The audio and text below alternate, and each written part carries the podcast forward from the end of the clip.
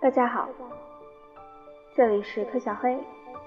今天我们来讲第七节：早期帝国，公元前二十七年至公元二百八十四年。公元前二十七年，元老院授予屋大维奥古斯都和大元帅的封号，象征罗马已有共和国转变为帝国。虽然屋大维声称他更喜欢共和国，是一公民元首的称号。但实际上，他像皇帝一样行事，在损害元老院和公民会议的情况下，极大权力一生，创立由他亲自监督的中央集权制度，直接控制诸行省总督，严厉惩罚总督中犯有贪污受贿、敲诈勒索等罪行的人。他规定收税标准，使收税成为国家的职责。而不再是贪得无厌的包税人私人的事。他严厉控制军队，让士兵们得到很好的待遇，使他们直接对他宣誓效忠。他还创建了一支常备海军，镇压海盗，保护帝国各地间商品和军队的运作。开始以奥古斯都闻名的屋大维通过这些措施，建立了有效的行政管理体系。确保罗马帝国统治下的和平能维持二百年之久。确实，奥古斯都的之后四个皇帝提比留、卡里古拉、克劳迪和尼禄都是不称职的。帝国经受住了他们的暴政，并在此后五贤帝涅尔瓦、弗拉真、哈德良、安东尼庇护和马可·奥勒留的统治下繁盛下来。在五贤帝统治期间。罗马帝国的疆域达到最大范围，其文化处于极盛时期。从福斯湾到克莱德湾的防御工事是帝国最北面的边边界线，莱茵河和多瑙河则是东北面的天然边界线。边界线进一步向东绕过多瑙河的北面，囊括整个大西亚，今罗马尼亚。小亚细亚和埃及是罗马的属地，不过这两地间的边界线仅靠地中海沿岸。把一大块内地留给帕提亚人。公元224年后，这块内地归萨萨尼亚人所有。在北非，罗马人以撒哈拉沙漠为两地边界线，控制了埃及和大西洋各地沿海地区。这一巨大的有着牢固天然边界线的地区，构成一个繁荣的、实际上不平衡的经济单元。在这数百年间，促使帝国经济繁荣各种因素：诚实而有效行政管理、稳定政治。大规模工业工程以及帝国内外岛广泛的贸易等。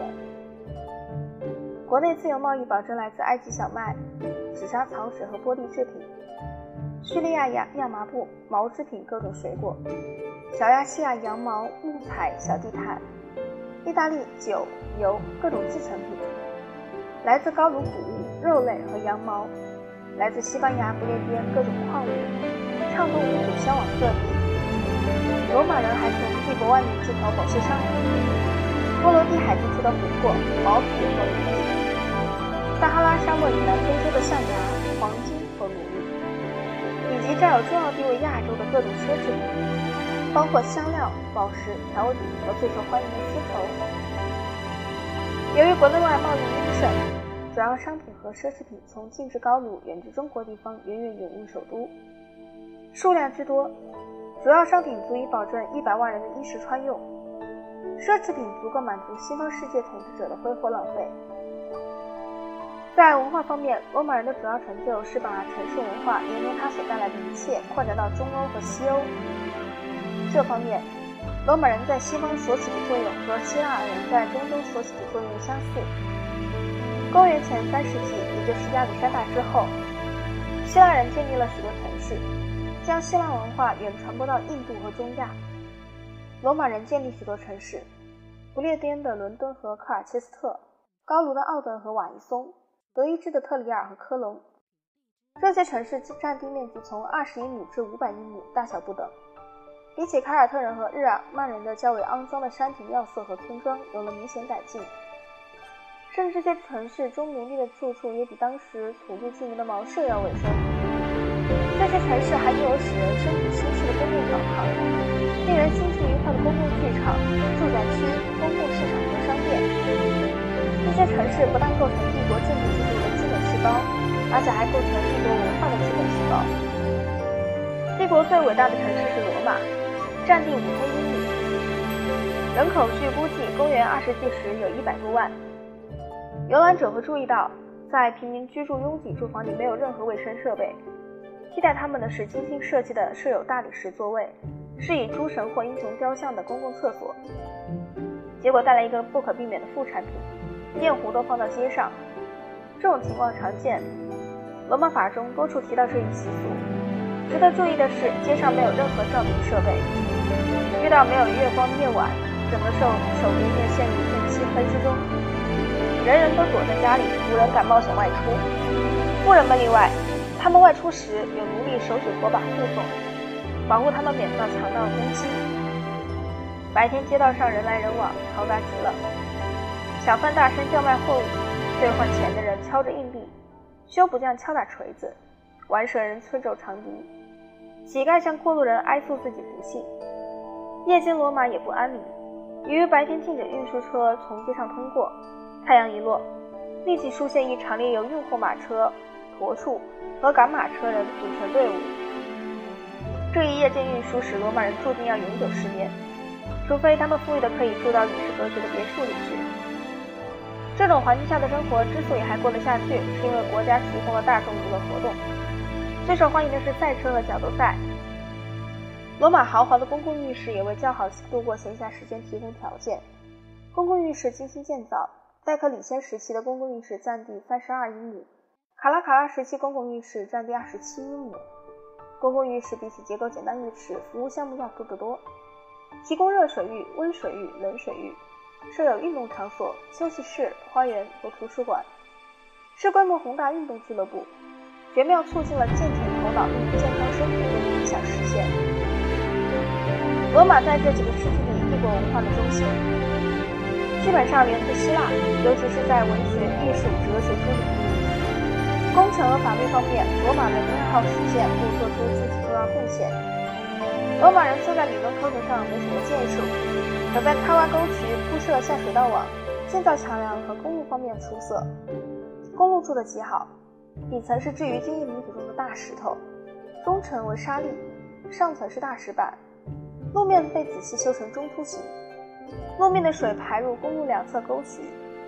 这些出色公路连同途中桥梁相因建造的好，故一直使用到中世纪，有些甚至使用到现在。罗马建筑物和希腊大不相同，主要是些世俗建筑物，浴室、圆形剧场、运动场和凯旋门等。罗马的新型建筑材料混凝土、砖和灰泥，使罗马人为大型建筑物修建宏伟的拱门、穹顶结构成为可能。也许罗马人在思想上的一个最重要的贡献是，他们的法律是基于理性而不是习俗。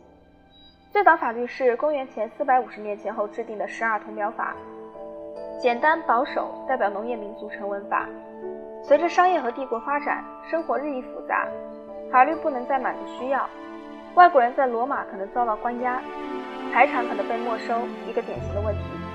遇上这种情况，该适用什么法律呢？考虑到当时存在这样的观念。一个民族无论去何处，总携带他自己的法律。罗马人设立专门法庭来审理这类案件。多次审理的结果使他们认识到，外来民族中有许多法律制度，几乎普遍适用的法律原则只有少数几条。制定一部新的法律——万国法，即国际法。他们认为这部法律对罗马人与非罗马人皆可适用。十二铜表法规定罗马妇女的从属地位。必须服从家庭中最年长的男性继承人及家长的权威。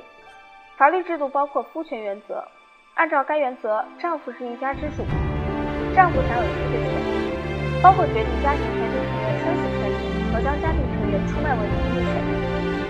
罗马妇女与希腊妇女不同，的确享有继承人获得不动产的权利，不经监护人同意就能处理不动产。罗马妇女也不像她们的雅典姐妹那样被牢牢地关在住宅区内。从共和国到帝国过渡时期存在种种变化，做判断是要冒风险的。不过可以有把握的下结论说，罗马妇女比起希腊妇女其境况要好些，虽然她们依然明显的从属于男人。下节我们会讲后期帝国。